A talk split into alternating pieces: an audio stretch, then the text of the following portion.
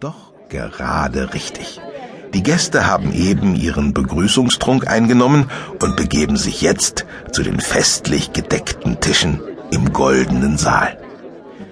Kugelblitz wischt sich diskret den Schweiß von der Stirn und schließt sich dann mit gemessenen Schritten der Festgesellschaft an. Als Tischdame ist ihm eine ältliche Comtesse zugedacht, die er in einer Wolke aus teurem Parfum höflich